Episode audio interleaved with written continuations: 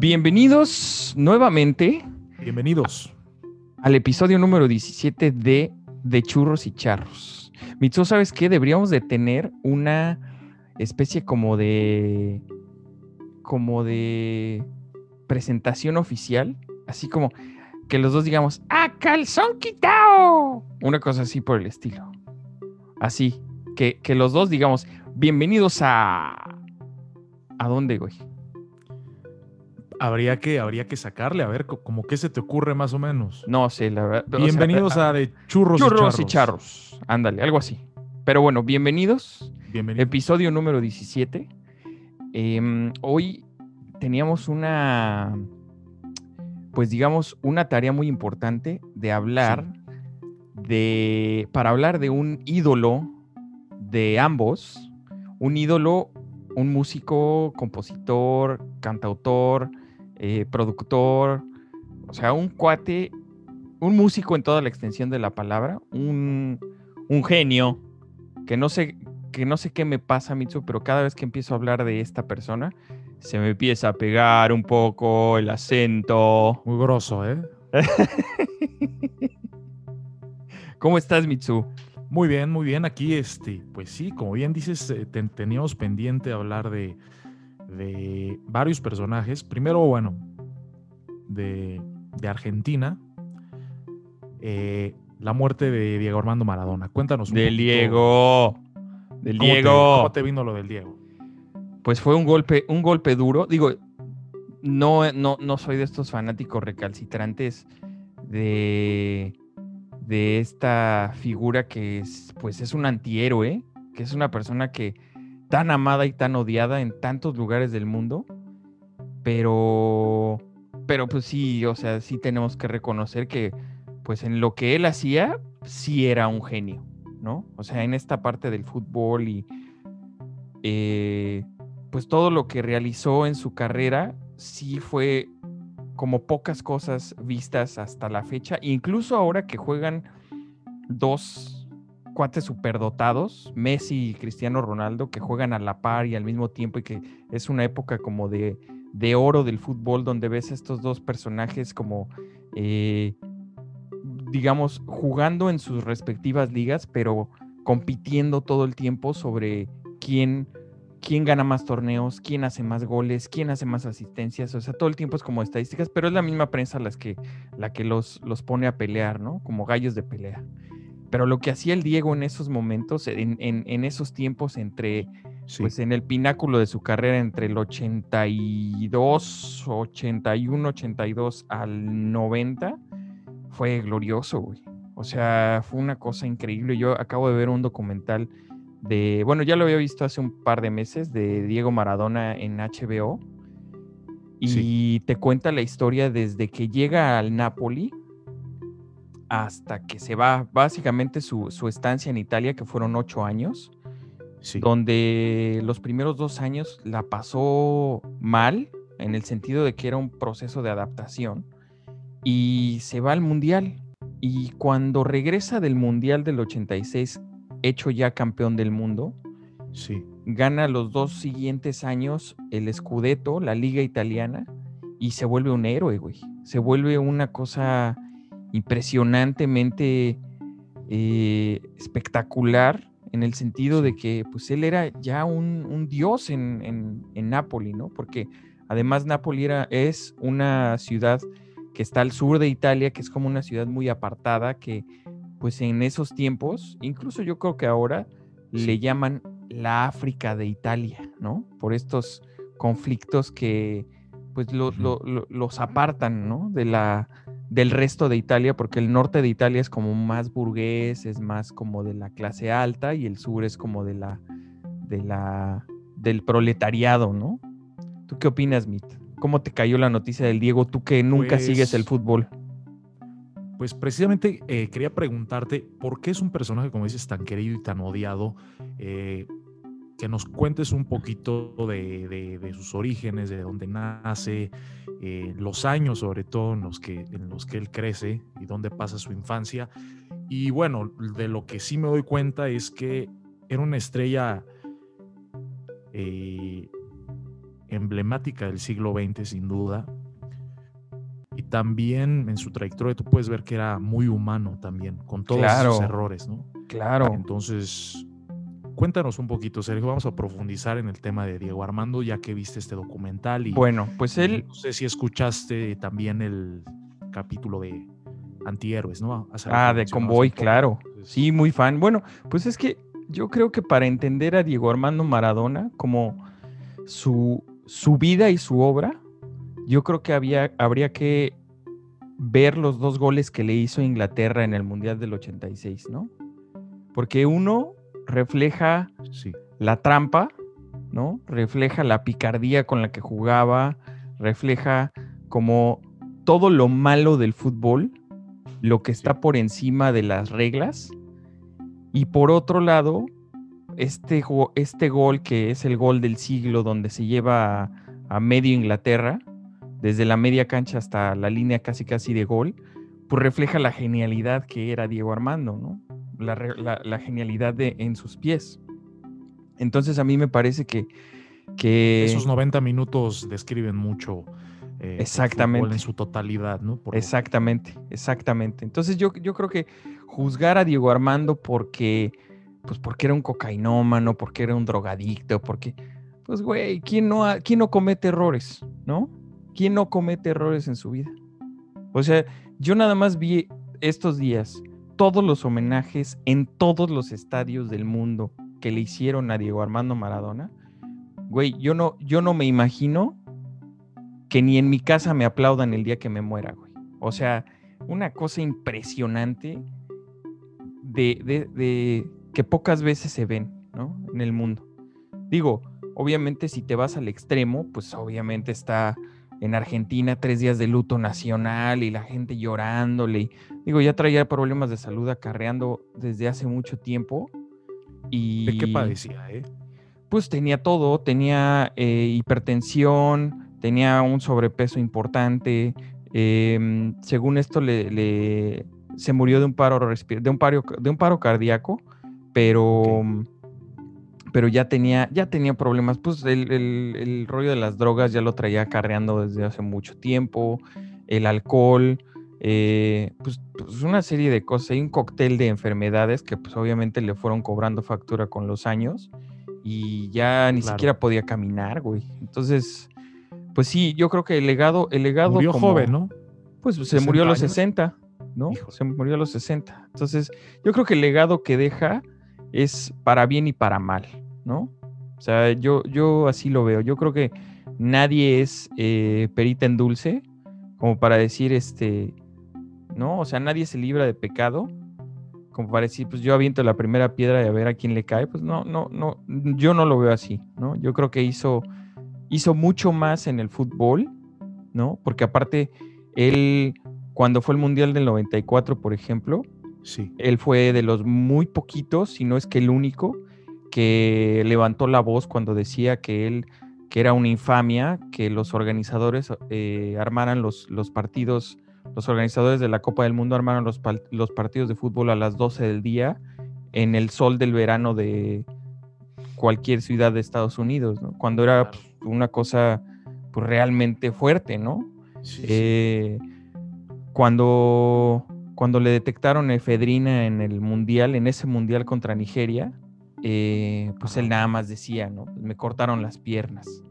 Y creo que eh, levantaba la voz bastante. Incluso cuando llegó en el Napoli, hay, hay, una anécdota que una de las cláusulas que él decía, que él pidió cuando llegó al Napoli, fue que nadie ganara menos que él, o más bien, que todos ganaran lo... Que, a todos les subieran el sueldo básicamente, porque había jugadores que si él ganaba, no sé, eh, 100 mil liras, que en ese momento todavía no estaba el euro, pero si él ganaba 100 mil liras al mes, había jugadores que ganaban 5, 5 mil, ¿no? Entonces, él pidió que le subieran el sueldo, eh, tenía esta clase de excentricidades. Por ejemplo, yo me sé una anécdota que cuando él fue a jugar al Estadio Azul en un homenaje, creo que le hicieron a, Jorge Campos o a, no me acuerdo, una cosa así por el estilo, pero que fue a jugar al, Estadio Azul, Fue, se puso los botines, salió a jugar a medio tiempo y que al medio tiempo se pidió dos pizzas. Y así para adentro, papá.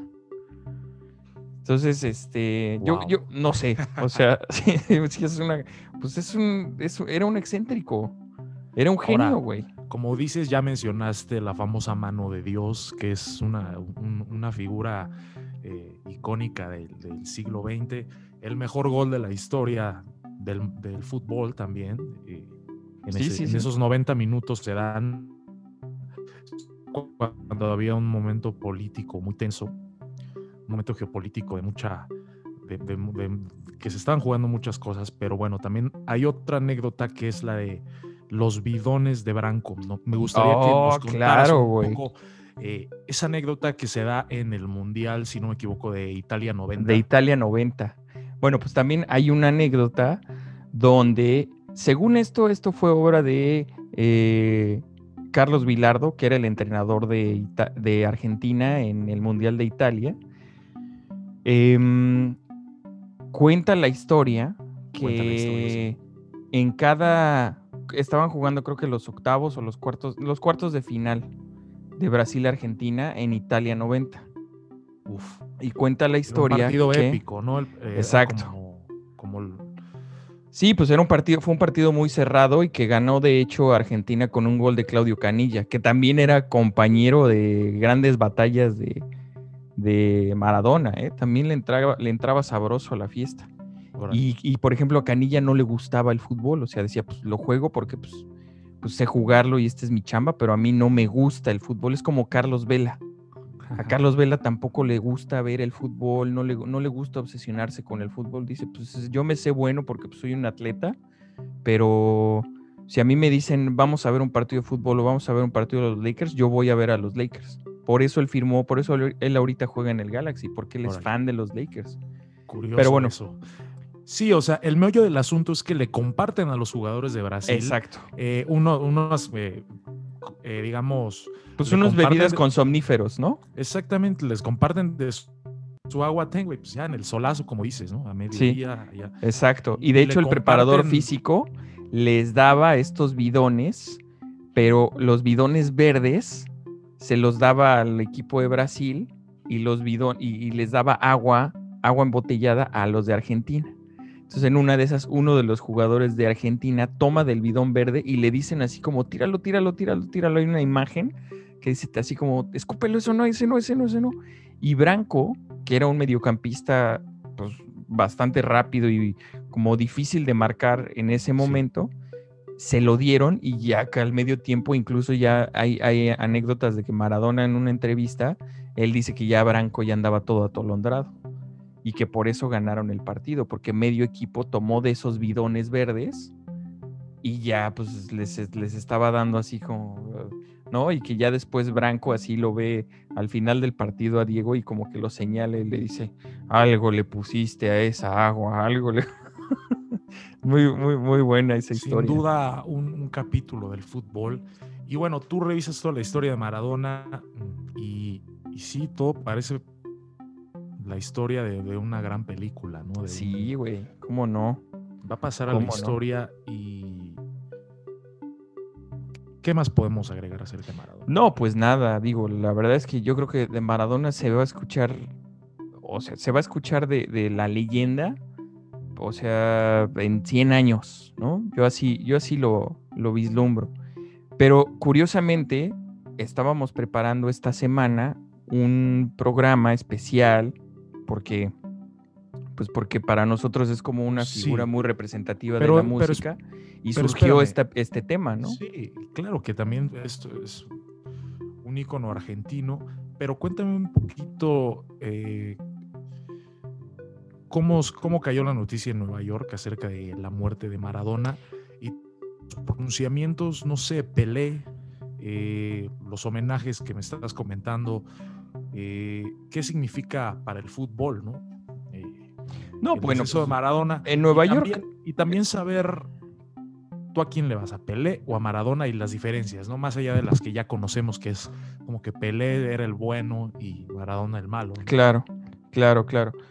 Bueno, aquí en Nueva York solamente salió una noticia en el New York Times y como si nada hubiera pasado. Realmente Nueva York es una, es una ciudad muy extraña porque pues en realidad pocas cosas detienen a, a toda la ciudad. Es muy difícil que... Solo el coronavirus, ¿no? Exactamente. Es muy difícil que una cosa detenga a toda la ciudad porque es tanto eh, choque cultural que, digo, a pesar de que Diego Armando era una, era una historia, es, es una historia y es un personaje, pues, del Vox Populi, eh, pues la vida sigue. Realmente, pues el fútbol no, no genera esta pasión desbordada que genera en otros países como, como México, como Argentina, como todo Sudamérica en Estados Unidos, pues en Estados Unidos tienen su propio planeta y tienen su NFL y tienen su NBA y tienen sus propias cosas.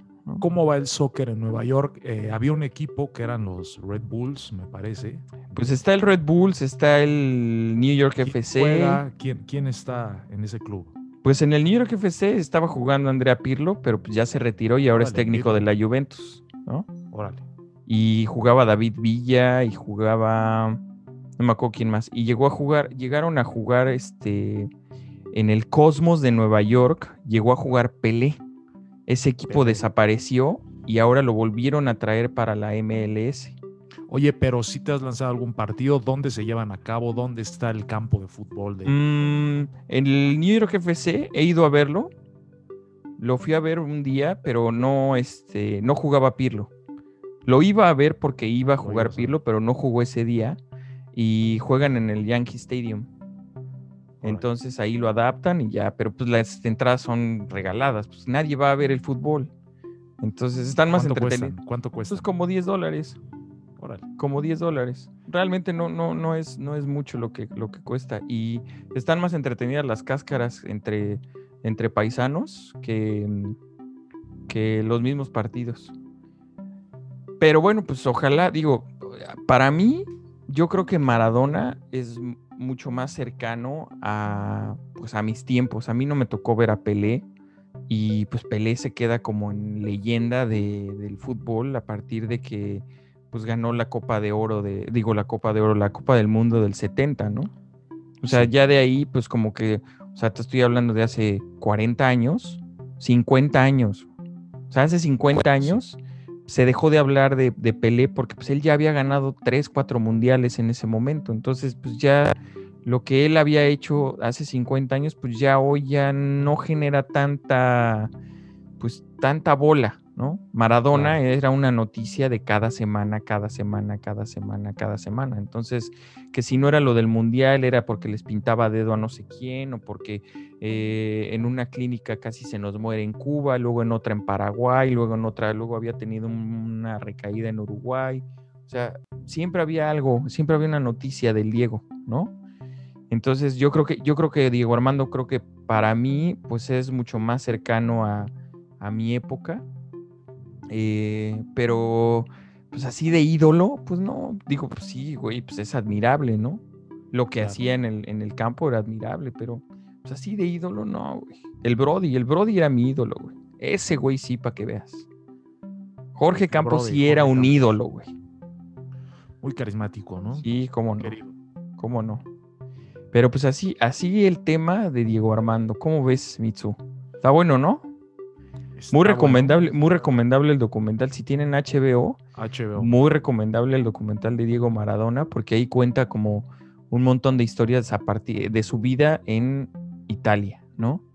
Eh, hay, otro, hay otro documental que se llama Maradona by, Costur- by Costa Rica, sí. que es un director de cine que le hace un documental a él y salen unas Sí. canciones de Manu Chao y muy bueno también.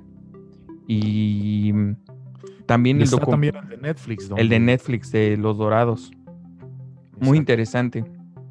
Muy interesante porque los Dorados era un equipo que ya estaba en el último lugar de la tabla de la segunda división de México y estuvieron a minutos de, de ascender gracias a Diego Armando. O sea, sí, sí tiene, la figura de Diego Armando yo creo que sí tenía un peso importante, güey. Pero, pues sí, pues descanse en paz el Diego, el Diego. Decía, decía Eduardo Galeano que, que Diego Armando Maradona era el más humano de los dioses. Ah, es verdad, ¿eh? Muy bueno, güey. Ese libro, ese libro de A Sol y Sombra de Eduardo Galeano es muy bueno. Muy bueno. También Juan Villoro le rinde tributo en Los Once de la Tribu y, y algunos otros libros más. Muy bueno. Pero bueno, a lo que nos truje. Hay que, poner, hay que poner ahí la recomendación porque. Sí, señor. ¿De quién más de Argentina vamos a hablar, amigo? De Gustavo Adrián Cerati Clark. Gustavo Adrián Cerati Clark. ¿Cómo ves? Híjole, qué, qué, personaje, ¿no? También. Qué, personaje. Precisamente que eh, me recomendaste mucho el libro de Juan Morris, que es escritor de la revista Rolling Stone. Y escribe este libro y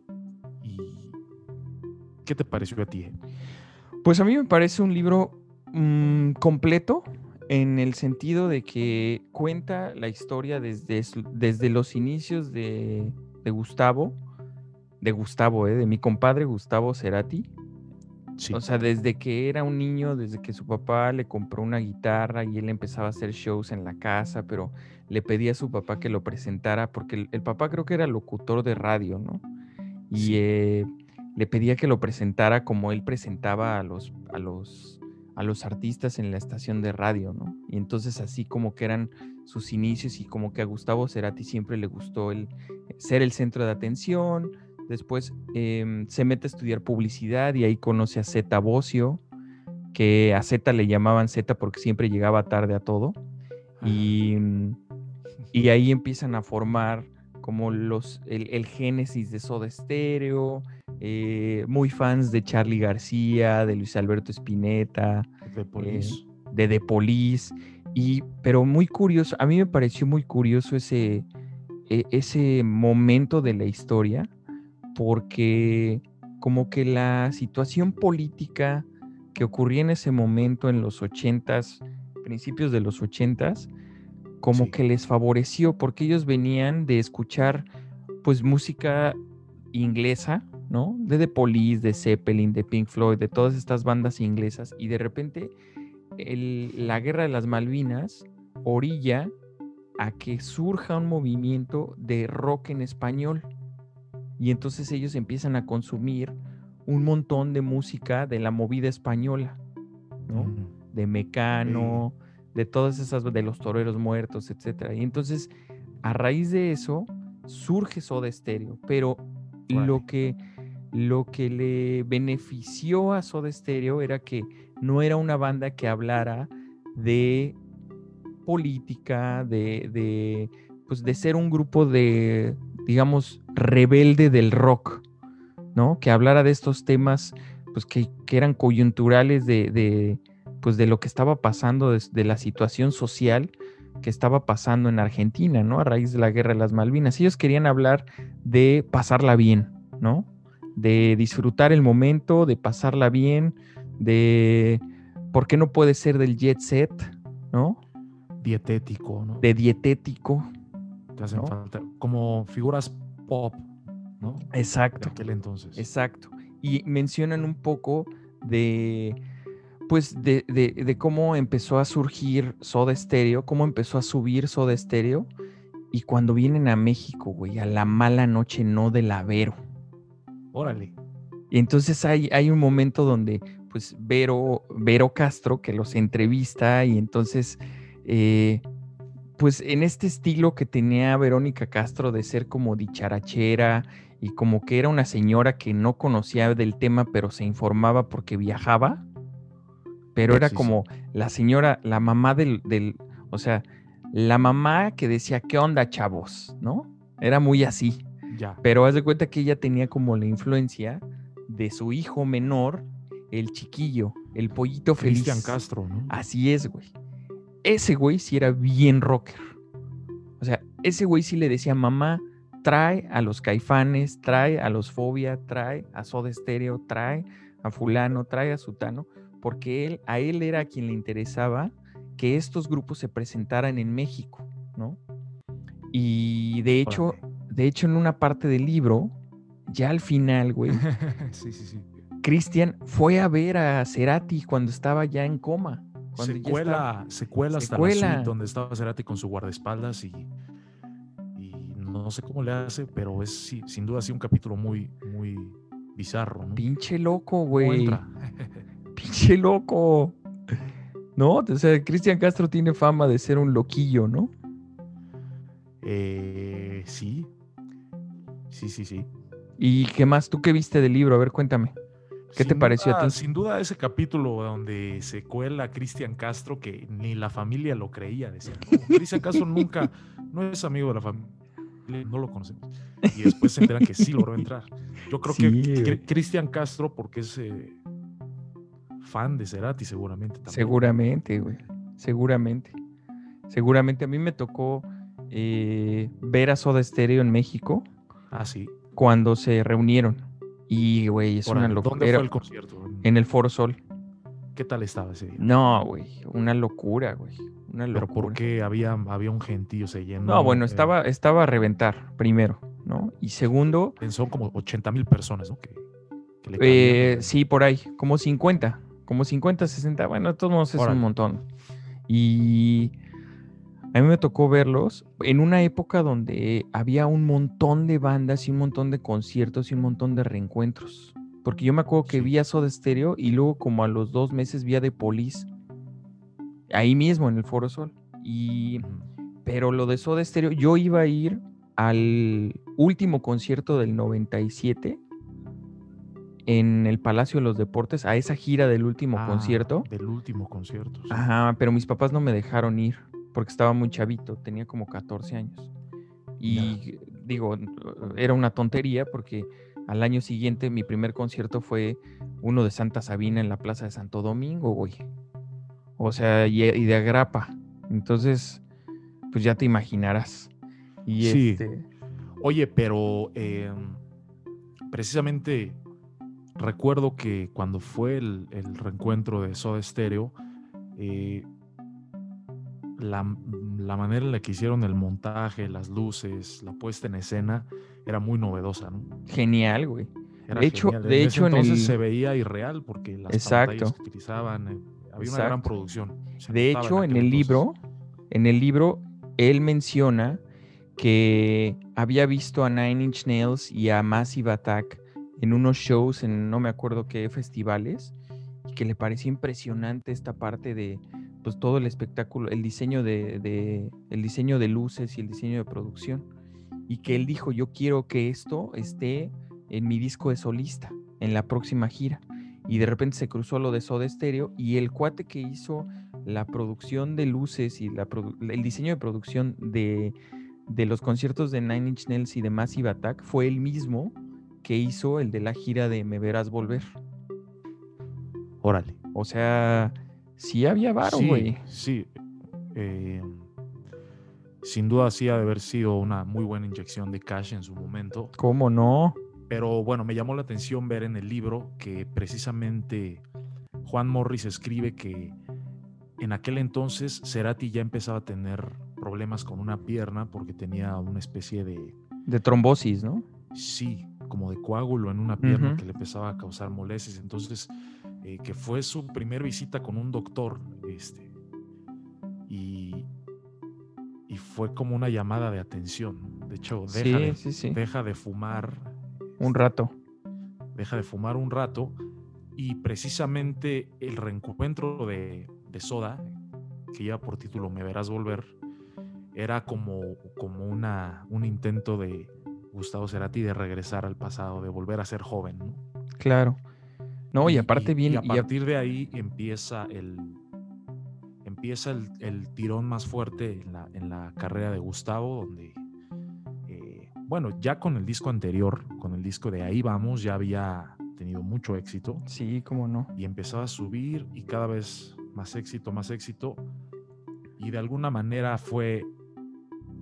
Hay, hay gente que dice que Gustavo sabía, ¿no? Que, que- que le iba a pasar de alguna manera. Sí, que, que- que tenía como ciertas premoniciones en sus letras, ¿no? Sí, exactamente. Entonces, eh, es mi etapa favorita de Cerati. Eh, definitivamente me gustaba, claro, con Soda Stereo, pero a mí a partir de que saca el disco de Ahí Vamos, eh, la manera en la que estaba grabado, el, el sonido de su voz, las guitarras, a mí creo que eh, sí, este, es un nivel muy alto ¿eh? el, que, el que sí manejaba. Sí, a par de cualquier, no por nada pudo grabar con Roger Waters. Con Andy Somers. Andy Somers. Y que de hecho en esa, en esa anécdota, claro, también que le produjo. En aquel entonces Shakira era el top del mundo y pues ella lo, lo, pues lo contactó, ¿no? Lo contacta para que le produzca los temas, se lo lleva de gira y, ese es el punto más, más fuerte donde se destapa ya lo que era Cerati, porque sí, había un nivel altísimo en cuanto a guitarra, composición, en cuanto a voz.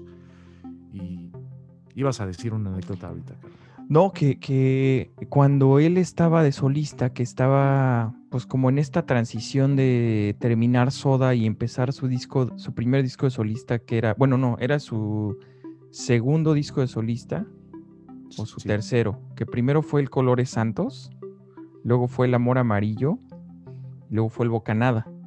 Pero el Bocanada fue ya, digamos, el primero después de que Soda se deshizo, se separó. Entonces, en esa transición sacaron eh, varios grupos latinoamericanos y artistas, sacaron un tributo a The Police que se llamó Outlandos de Amor. Y y Cerati hizo este cover de Tráeme la noche. Cuando yo escuché ese cover que decía que lo había grabado con Andy Summers y con Vini Colaiuta, yo me quedé así de, ay, güey, ¿no? O sea, Vini Colaiuta, pues es un cuate, un nombre muy importante en, el mundo de la música. Pero en el libro menciona que iba a grabar Stuart Copeland, que por cierto, dense una vuelta por el episodio de Stuart Copeland que, grabamos, que fue de los primeros que grabamos en de churros y charros. Y él iba a grabar esa, esa versión de Tráeme la Noche. Y a la mera hora no pudo porque tenía que grabar un especial de televisión o no, no me acuerdo qué tenía que hacer, pero no podía, ¿no? Y lo grabó bien con la ayuda, güey, qué versión, güey. Yo creo que para mí es el mejor cover que he escuchado de, o sea, de cualquier artista latinoamericano que le ha hecho a algún artista extranjero. Para mí. Es que sí. Había una claridad muy fuerte en, en Cerati hacia dónde quería dirigir su música. Totalmente. Pero sobre todo vocalmente, yo creo que no. Es, es, es de los mejores cantantes que he escuchado, ¿eh? Totalmente, güey. Definitivamente. Totalmente. En cuanto a timbre, en inflexiones, también tiene que ver mucho sus composiciones, ¿no? Que están hechas a la medida, pero uff, ¿Cuántas veces lo viste en vivo también, ¿Lo viste en Yo lo volver? ¿Qué recuerdas de los momentos más especiales de ese concierto? En el Foro bueno. Sol, 60 mil personas. Cuéntate algo que, compartas con la banda aquí de Churros y Charros. Bueno, a mí. Mm, híjole, güey. Yo creo que escuchar La Ciudad de la Furia. Sí. En, en vivo fue como una cosa que yo estaba esperando hace mucho tiempo, ¿no? Prófugos, un millón de años luz. O sea, son canciones con las que yo crecí. O sea, de los. Pues desde, este, desde esta edad en la que empiezas a formar como un criterio musical, que, no, que, que ya le empiezas a tomar eh, cariño, ya le empiezas a dar forma a tu gusto, ¿no? Y ya dejas de escuchar como la radio que ponen así nada más por encender, porque haya ruido en la casa. Como de los 11, 12 hasta como los 17, yo escuchaba diario, diario, diario. The Cure, Soda Stereo y Pearl Jam, así diario, güey. Y, y pues sí, o sea, escuchar eh, Primavera Cero, escuchar Un Millón de Años Luz, Prófugos, La Ciudad de la Furia, eh, Zona de Promesas, güey, puta. Y luego, después, antes de eso, había visto a Cerati en una gira que hicieron con Café Tacuba en una gira juntos. Ajá. Y luego, después de la de Soda Stereo. ¿En dónde fue ese concierto, amigo? En el auditorio. Ese, concierto? En el Auditorio Nacional. En el auditorio fue ese, luego el Foro Sol de Soda Stereo y luego otra vez en el, no, en el Palacio, en la gira del Ahí Vamos. Y ya, ahí, hasta ahí llegué. Órale. Sí. Sí, recuerdo que ahora que comentas de ese concierto que hicieron con Café Tacuba, me parece que no sé si la has escuchado, está en YouTube, una entrevista que le hace Olayo Rubio a Gustavo Cerati. Ah, sí, claro que sí. Este, no, pues buenísima, súper Buenísima, güey. interesante. Buenísima. Buenísima, buenísima. Pues hay un montón de, hay un montón de documentos de, de Cerati. Hubo un programa en National Geographic, no me acuerdo, vidas que cambiaron, no sé qué, Sí, sí, sí. em, que le hacen un especial a Gustavo Cerati y entrevistan a Benito y a Lisa, a sus hijos, y luego entrevistan a la mamá y luego a la hermana, o que la hermana era la que le llevaba las finanzas y este y toda la parte de las regalías y todo eso era la, la que le llevaba todo eso. Y había un mito, había como una leyenda urbana de que Soda Stereo se había separado porque eh, Charlie Alberti y Gustavo Cerati se habían peleado por una mujer y no es verdad. En el libro lo, en el libro lo, no, no lo mencionan o más Por bien lo desmienten. del Corral o algo así. Ajá, y es una mentira, o sea, era, era nada más como un, un rumor que nada más querían este, tomarlo como excusa para crear morbo, ¿no? En la leyenda de Soda Stereo, pero pues en realidad la relación de ellos ya como banda ya estaba como, pues, desgastada, ¿no? O sea, incluso ellos dijeron, pues, a lo mejor nos volvemos a reunir, pero probablemente en unos 10 años más, ¿no? O sea, a lo mejor sacamos un disco, pero pues quién sabe, o sea, no, no, como no es una banda que se hace por encargo, ¿no? Ellos en alguna, en alguna ocasión lo mencionaron, como no es una banda que se hace por encargo, pues en realidad lo que hagamos nosotros o no, pues no tiene fecha de caducidad ni fecha de entrega, entonces, entonces pues así ellos se daban el tiempo, se daban su espacio, ¿no? Pero era un momento, fueron un, un, un parteaguas en la música latinoamericana, ¿no? Incluso, por ejemplo, Cerati llegó a grabar este, llegó, llegó a grabar guitarras en La Bestia Humana, en el primer disco de los Caifanes, en la canción de La. Bestia Humana, Cerati. Cerati, órale. Cerati llegó a grabar este, las guitarras de La Bestia Humana, también muy importante, güey, ¿no? Pero pues así, así las cosas, Mitsu, ¿cómo ves? Wow. Importante, me ¿no? encanta Cerati, ¿eh? vamos a, A mí tener también, que güey. postear muchas cosas en, en Instagram. A mí también. Tiene unas grandes con- frases, en- con tiene, nuestras rolas favoritas de Cerati. tiene grandes frases, güey, en sus, en sus canciones. Sí, sí. O sea, Y las versiones, yo creo que las versiones de Me Verás Volver son incluso mejores que las versiones de estudio de Soda. sí, güey. Para el que quiera conocer a amigos este, en De Churros y Charros, a conocer la música de, de Gustavo Cerati. Vamos a poner unas rolas pero vamos a poner el unas rolas Me Verás Volver. de las del Me verás volver. Fíjate esta, fíjate esta frase del lago en el cielo. Vamos despacio para encontrarnos. El tiempo ¿eh? es arena en mis manos. Sé por tus marcas cuánto has amado, más de lo que prometiste. De hecho, esa es la rola con la que cerraba los conciertos, ¿no? Sí, güey. Fue la última rola que tocó en vivo. De hecho, eh, bueno, en, en esta canción agregaban un outro más largo para hacer un solo de guitarra y precisamente eh, el de esa noche en Caracas fue de los solos más largos, inclusive fue de los más eh, estridentes y, y hay un trance ahí. Cerati cruz- cruzó un portal, ¿no? Se dice, después de Sí. ese solo. Eh, y bueno, sí, sí habría que, que postear el, el link del libro porque vale mucho la pena leerlo, mi amigo. ¿Qué más podemos agregar acerca de Gustavo Cerati? Tus recuerdos cuando lo veías en vivo, eh, cuando llegó a venir a México. Este, tenemos un, un amigo en común, Ah, Eh, sí. Carlos Segura, que lo conoció porque ganó una beca. eh, Sí, en- él estudiaba en la misma escuela que, que tú, Mitsuo, en Fermata. Fermata. Sí, Así es. Y él, siendo un estudiante de excelencia, le otorgaron una beca de la beca de Gustavo Cerati y llegó a conocerlo y estrechar su mano y a oler sus, sus ¿Cómo humos del cigarro. ocasión? ¿Cómo fue esa ocasión? No, bueno, yo no estuve, pero pues sí, Pero- yo me, acuerdo, yo me acuerdo que cuando llegó, nosotros estábamos bien chavitos y llegó y llegó bien emocionado y como muy emotivo y fue como un momento bien especial para él porque también él, era- él, él era fan también de Soda Stereo y, Sí. y sí, cómo no. Cómo no. ¿Qué le dijo? ¿Qué le dijo Cerati a Carlos? No, no tengo idea. Yo creo que, yo creo que seguramente lo felicito por el, por el mérito de haber conseguido esta beca y seguramente se quedaron ahí platicando un ratito y, y listo, ¿no? Y ya está. Ya está. ¿no? Y ya está. Pero mira, mira esta frase, falló mi corazón desde que partió, su verbo vive en mi carne y cuento verdades como mentiras, la culpa es de nadie, solo mía. De la canción Verbo Carne. Güey, no mames.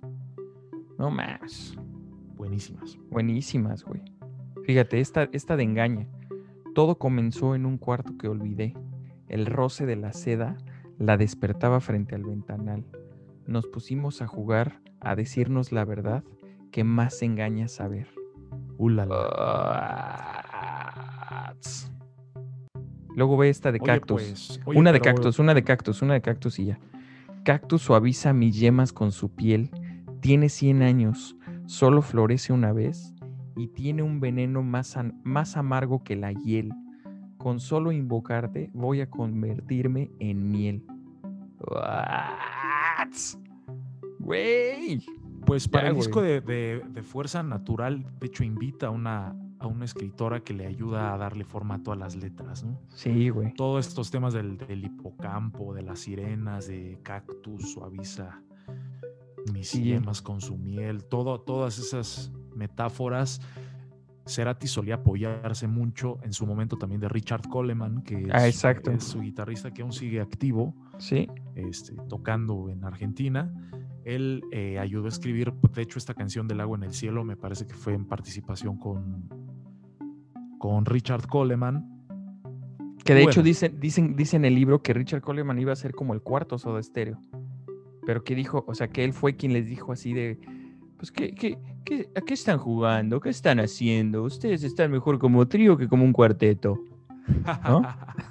Exactamente. Así fue, ¿no? Así sea, apretando la manita, el puñito, así. así, como. ¿Pero de qué me estás hablando? ¿De qué te vas a disfrazar? Sí, así. Luego, güey, eh, güey, Eh. esta, esta, esta canción de vivo, puta, güey, fíjate. Por aquello que encontré en tus ojos, por aquello que perdí la lucha. Conocer la otra mitad es poco, comprender que solo estar es más puro. Sentirme mal, no, ¿cómo, cómo es el coro? Y el fin de amar es sentirse más vivo, güey. Güey. Sin duda alguna vas a tener que pedirle al buen Hernán que tome algunos fragmentos de estas declamaciones que Sí, estás señor. para compartir en Instagram y, Y vamos a hacer el playlist. y gozar De- esta lírica. Sí, señor. Y vamos a hacer el playlist de, de nuestras favoritas de Gustavo Adrián Cerati Clark. Tam- también había la anécdota en el libro que sobre todo ya en esa última gira de Fuerza Natural, que concluye en Venezuela, pero bueno, también hicieron una parte que era en Miami, en, en Los Ángeles, diversas ciudades de Estados Unidos. Y, y Cerati, imagínate cómo rockstareaba, o sea, se podía, decía, ¿no? Eh, eh, Juan Morris en un capítulo, que se podía comprar unas botas de mil dólares así, Ah, sí, güey. o, o se compró una guitarra así de dos brazos. Y que de hecho le Este, gustaba, fíjate, le gustaba ir a una tienda, le gustaba ir a una tienda de Nueva York, no me acuerdo del nombre, ah, en, el, en, en el Instagram lo vamos a poner, pero una tienda que está por aquí, por mi casa, güey, Marty se llama, o, o Mortis, una cosa así, y, este, y el otro día fui y ahí estaba la foto de Cerati, ahí estaba, Sí, se podía comprar una guitarra de miles de dólares y compraba, salía de las tiendas de disco, de discos con, con cajas llenas de CDs, o sea, era- se la gozaba también, se la sabía gastar. Y precisamente ahorita que comentas, eh, creo que valdría la pena cerrar eh, con una anécdota muy especial que no sé si la, la leí en el libro de Juan Morris o en otro libro, eh, que es la vez que Cerati conoció a Axel Rose. No sé si sabes esa no, anécdota cuéntamela, estaban en Estados Unidos, me parece que estaban en Nueva York. Y estaban, se metieron a un Ross, me parece. Se meten a un Ross y, y Cerati entra, estaba viendo la ropa. No recuerdo en qué ciudad. Hay una disculpa para todos los podescuchas. Se me acaba de, de venir a la mente esta anécdota. Eh, y entonces, de repente, ve que un tipo entra corriendo a la tienda como loco, así, de pelo largo, gringo. Entra a la tienda corriendo como loco y lo, estaba, lo estaban persiguiendo un grupo de, de chavas, así como locas, atrás de él. Entonces Axel Rose se pone atrás de Cerati y lo y se esconde así como detrás de él porque Cerati era más alto y le dice, no, cállate, le dice con el dedo para que no diga. Y este, y de repente se le queda viendo Cerati y dice, güey, no mames, es Axel Rose huyendo de unas fans, güey.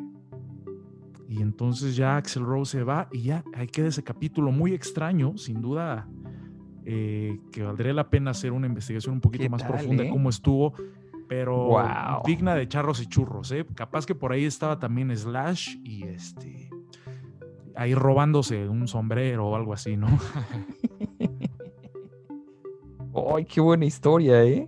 Habría que, habría, que, investigar, habría que investigar. Habría que investigarla, sí, es muy, es, muy chistosa sobre todo, imagínate, o sea que, sí, como no. te apareciera Axel Rose corriendo a esconderse atrás de ti porque viene no? huyendo de unas groupies, está muy, muy bizarro. Sí, sí, sí, sí, cómo no. Pues ¿Qué bueno, último, ¿qué última cosa de, de, de, Cerati? A ver, este, ya como conclusión. ¿Una más? ¿Qué cerrarías? ¿Con qué cerrarías? Mm, yo creo que la parte donde pues donde, donde él este, produjo, produjo a Shakira, ¿no? Que de repente se iba de vacaciones. En y Punta del Este, me parece, ¿no? Ajá, se iban a la casa del el expresidente de la Rúa y pasaban ahí los veranos. Y entonces luego lo invitaba a, a la gira. Shakira en el tope de sus poderes le tenía que presentar sí. al mundo quién era Gustavo Cerati, ¿no? Como claro. era, era como una cosa ahí muy bizarra, porque Shakira estaba triunfando por todo el mundo, haciendo conciertos en París, haciendo conciertos en Bélgica, haciendo conciertos en Italia, etcétera, y le tenía que presentar al mundo quién era Gustavo Cerati, cuando Gustavo Cerati es, pues ya era Gustavo Cerati, ¿no? De hecho, dicen la, en el libro que se van en un yate a un viaje por el mar Egeo, ¿no? ¿Qué tal, no? Y que Cerati le regala a Shakira, que es un, un este, algo que guarda ella como un tesoro, un espejo. Ahí por tal, Turquía, cuando se bajaron, no sé en qué, en qué país exótico, le regala un espejo. Entonces, qué tiempos aquellos, ¿no? ¿Qué tal, güey? Sí, es un. Pues es un genio. Es un genio y figura. Sí, Oye, no. ¿Todavía no, no. funciona su estudio unísono en Buenos Aires? ¿Tú lo sabes? No, no sé. Según yo, no, ¿eh? Según yo. Eh... Bueno, pro probablemente podría ser porque Z es productor. Entonces, en una de esas, eh, pues no sé, Benito, los hijos de Cerati, que son los que se encargaron de todo eso, probablemente ahí lo sigan rentando, o, o sea, el estudio de, de, Benito. Ah, también otra anécdota, cuando se le inunda el, cuando se le inunda el estudio. Sí, es cierto. ¿Qué tal, güey? ¿Cómo fue esta, eh? No, pues una, un, un, diluvio que hubo en, en Buenos Aires y, y adiós, güey. Pero que aparte decían que era una premonición de una canción de él que se llama Submarino, ¿no? Una cosa así. Algo así, ¿no? Algo así uh -huh. escuché. Ahora. Que, que, hablaba de eso, ¿no? De cómo, de cómo había que desprenderse de, de, lo material o una cosa así por el estilo. Y que, que cuando él hizo, cuando él hizo en, en el estudio, le dijeron que no lo hiciera en el sótano le dijeron que no lo hiciera en el sótano, que no lo hiciera en el sótano, que no lo hiciera en el sótano. Entonces, pues sí, que se le vino abajo. Oye, ¿no viste? A ver si podemos eh, ponerlo en, en, las cuentas en redes sociales. Cuando hace ese chiste Cerati acerca de, de Arjona. sí, habría que buscarlo. Habría, habría que, que, buscarlo, buscarlo, ¿eh? Porque tenía buen humor también. Sí, sí, sí, sí. Y bueno, no? son tantas las anécdotas. Yo creo que vamos a tener que hacer eh, pues sí, una bitácora, ¿no? Un, vamos, a, vamos a tener que seguir revisando material acerca de, de Cerati porque... ¿Cómo no? Está increíble, man. ¿Cómo no, man? ¿Cómo no? Y bueno, pero eh, bueno. Hay un tema que, que, viene que creo que no lo vamos a alcanzar a tocar ya en este episodio, que es las desventajas de vivir en Nueva York. Ah, sí, es que ahí te va, ¿eh? Es que sí. O sea, es que lo no tenemos todo que es color tocar. de rosa. No, no todo es color de rosa. No todo, no o sea, todo es color de rosa, es... carnal. uno aquí en México dice, no, Nueva York, vivir en Manhattan, ¿qué más quieres? Sí, es que todo, el mundo... perfecto. Claro. Por, de hecho, el otro día estaba viendo, eh, hay demasiadas citas, o sea, es la, la, película de Madagascar, la estaba viendo. Que está situada en Nueva York. En el zoológico del Bronx, ¿no? Exactamente, que el león dice es que yo, yo estoy aquí en, en, el zoológico de la mejor ciudad del mundo. Sí, sí, sí. Te lo pintan como de color de rosa, también Ratatouille. Este, no, Ratatouille es en París. Estoy empezando a ver. Ah, no, entonces. Bueno, pero ya la estoy empezando a ver porque es parte de las recomendaciones que. Sí, señor. Que me he perdido.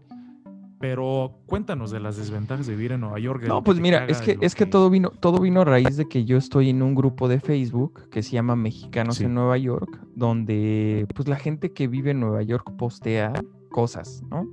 Y muchas de las personas que postean en, esa, en ese grupo, pues yo siento que lo hacen un poco como para presumir que viven en Nueva York, ¿no?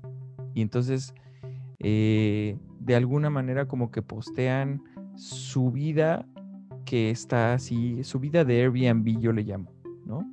Sí. Y entonces, eh, pues con el paso del tiempo me he dado cuenta que he conocido como gente que en sus vidas, más bien en sus redes sociales, pues, tienen la foto perfecta eh, del Empire State, o la foto perfecta en el High Line, o la foto perfecta en la Estatua de la Libertad, o la foto.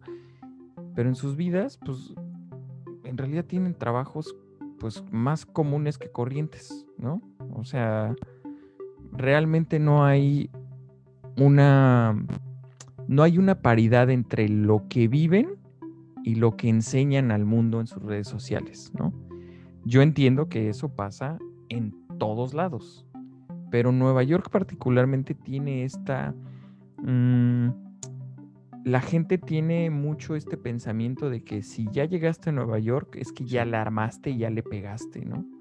Y platicando con un amigo que me comentó que quería venir a vivir a Nueva York, eh, pues él me dijo que él tenía, él, es un chef, ¿no?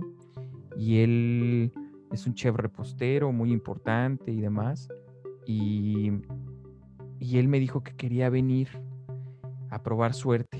Yo le dije, bueno, pues, pues ven, pero en realidad ven sin esperar mucho de la ciudad. Porque cuando esperas mucho de una ciudad o cuando esperas mucho de Nueva York, pues te decepcionas porque en realidad no es lo que tú estabas esperando, ¿no? O no obtienes lo que tú estabas buscando en, primera instancia. Yo cuando llegué a esta ciudad, pues yo llegué sin conocer a nadie. Yo llegué sin, sin, vaya, tocando puertas, ¿no? Entonces no tenía un primo, no tenía un tío, no tenía un hermano, no tenía, no tenía nadie que me pudiera echar la mano. Y pues yo, yo, yo vine a esta ciudad sin esperar nada y pues las cosas pues poco a poco se me dieron para que de un modo u otro pues ya me estableciera aquí, ¿no? Pero me gustaría hablar la próxima semana sobre este tema porque son estigmas y son estereotipos que la gente tiene, ¿no? La gente tiene esta idea de mi pobre angelito y de Sex and the City tomando mimosas en el brunch del domingo con sus amigas cuando la realidad es que no es así, ¿no? Entonces, eh, sería bueno hablar de eso y también hablar un poco de, eh, del mismo modo que hablamos de la ciudad de Nueva York, pues también hablar de la Ciudad de México, porque también la Ciudad de México tiene lo suyo, o sea, tiene esta imagen de ciudad turística padrísima para ir a pasear, pero es solamente como de Polanco para allá, ¿no? También sería bueno ver, pues, ¿Qué pasa en la Gustavo Amadero? ¿Qué pasa en Milpalta? ¿Qué pasa en, eh, en, Iztapalapa? ¿Qué pasa en la central de Abastos, no? Porque también es parte de nuestra ciudad y es parte, y es una gran parte de nuestra ciudad, ¿no? La gente, aquí cuando, cuando me ha tocado eh, platicar con, extranjeros, ellos tienen la idea, que, que, han ido a la Ciudad de México, ellos tienen la idea de que toda la Ciudad de México es como la condesa.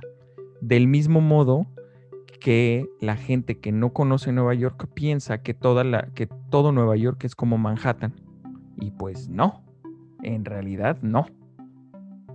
Sería bueno profundizar sobre eso, ¿no, Mit? profundizaremos sobre eso, sobre las cosas que extrañas de la Ciudad de México, sobre Uy, lo que no. ya no extrañas. Y bueno, eh, también este, hay muchas dudas, no- nos han estado escribiendo, eh, preguntando si has ido a Canadá también. eh, No, no he ido. Me gustaría, ¿eh? Me gustaría. Me gustaría, me gustaría bastante ir a, ir a Canadá. Un amigo, em, Mario Viñas, ese güey Sí. sí ha ido, ese güey sí ha ido a Canadá y dice que es muy padre. Em, en Calgary dicen que está, que es muy bonito. ¿Tú has ido, Nit? eh, sí, he ido en un par de ocasiones. Pero sobre todo, creo que estaría muy padre el aprovechar el próximo episodio para que también nos hicieras una especie de guía de qué es lo que se necesita para, para tomar el paso de, de irte a vivir a Estados Unidos. Ah, va, va, va, va, va, va. Les voy a dar la primera pista. La Muchos primera huevos. Ya, con eso. Ese es el primer ingrediente así. Eh, o sea, si, si, si ir a Nueva York fuera un pastel, ¿qué se necesita para ir a Nueva York? El ingrediente principal, huevos. Claro. Eso, así. ¿Cómo ves? ¿Regresarías a trabajar a los parques de Disneylandia? No, ya no, güey. Ya no. ¿Es aburrido de repente? O... Es muy aburrido, güey. Eh, yo que, digo, no soy tan fan, pues llega un punto donde dices, ya, güey, ya estuvo demasiada gente todos los días, todo el día, todas horas. Se vuelve monótono. ¿Cuánto tiempo trabajaste allá en Disney World? Seis meses. Seis meses nada más. Sí, ¿Y con eso tuve. ¿eh? ¿Un día a la semana o cuántos días a la semana? No, descansaba dos días. Descansaba dos días. Pero había, o sea, temporada alta descansas uno, ¿no? Como siempre, en las temporadas altas siempre descansas un día nada más a la semana. Ujú. Entonces, eh, no, no lo volvería a repetir, güey.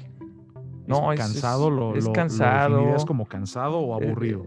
Es, es cansado, eh, mentalmente es cansado. sí. Sí, te desgastas bien cabrón, güey. Te desgastas mucho. Es, es una, es una rutina que, que es densa, güey. Es densa. Ves tanta gente todo el tiempo, las mismas preguntas, los mismos, lo- o sea, los mismos procesos, los mismos procedimientos todo el tiempo, todo el tiempo, todo el tiempo. O sea, te desgastas, te desgastas. Y aparte la gente... la Estabas gente- trabajando en el pabellón de Epcot Center, ¿verdad? Sí, así es. En el pabellón mexicano, en el restaurante San Angelín. Que es parte de. Tiene algo que ver con. Sí, son los mismos dueños. de- Son los mismos dueños. Son los mismos dueños, los de San Angelín de Epcot. Son mexicanos. Son-. Ajá, sí. Sí son mexicanos, pero son ciudadanos americanos. O sea, ya tenían su... Ya tenían sus centavillos guardados y ellos compraron la hacienda de San Angelín de, que, que tiene el restaurante Sí. y luego hicieron, eh, compraron la concesión. De repente salió como una especie de sorteo y ellos presentaron el proyecto de, hacer el, el restaurante San Angelín, el pabellón mexicano, etcétera, y ganaron el concurso y, y- y se quedaron con la concesión del San Angelín en Epcot. Sin duda, otro tema gastronómico muy interesante que estaría muy bien eh, que nos platicaras más a fondo. Eh, yo me tocó estar por allá y te puedo decir que la calidad de los alimentos era muy alta. Recuerdo que me comentabas que había mucha exigencia también. Sí, sí, sí. Sí, se come bien, ¿eh? O sea, Sí, la verdad es que muy caro, pero se come bien. O sea, esa es, esa es la realidad. O sea, la comida en Disney es muy cara, pero se come bien. Y la ventaja que tiene también es que puedes entrar con comida al parque. O sea, te puedes comprar tu Big Mac y te la metes al parque y nadie te Oye, dice nada. ¿y cuándo? O sea, que tú no eres fan de ir al parque ni nada, ¿no? No tienes planeado hacer una visita próximamente, ¿no? Mm, no, pero si se arma, igual sí iría, ¿eh? O sea, si me dices, oye, voy a ir, vamos, sí, sí lo planeamos y, va. Porque aparte quiero ir, quiero ir a, quiero ir a Toy Story Land. Ya abrieron Toy Story Land y no he ido, entonces quiero ir. Está increíble, amigo. Pues, Así es. pues ya la tenemos próxima sobre la mesa semana, ¿no? varios, varios, varios temas para la próxima semana, desventajas, eh, cosas que extrañas de la Ciudad de México, cómo es vivir en Nueva York, la parte gastronómica de lo que aprendiste en Epcot Center y bueno, eso y mucho más ya en este casi final de año. Ya casi, casi final de año, casi final de temporada. Y la próxima, también. la próxima temporada y el próximo año se viene, se viene bien. Se viene una entrevista también que realizaste eh, hace algunas semanas en Nueva York, que sin duda alguna, eh, para todos los amantes del audio y de la producción musical, va a ser un documento muy interesante para todos los Sí, ingenieros señor. de audio y, y los amantes del gear. Este, se viene un buen final de temporada y, y ya estamos cocinando también lo que se viene después, así que esto no para de churros y charros. Así ¿Con es. qué nos vamos, Sergio? Pues nada, un abrazo a todos y por ahí Marta Morgado, Laura Torres. Marta Morgado, saludos. Sí, saludos a todos y pues vámonos, Mitsu. Ahí nos vemos. Muchas gracias. Bye.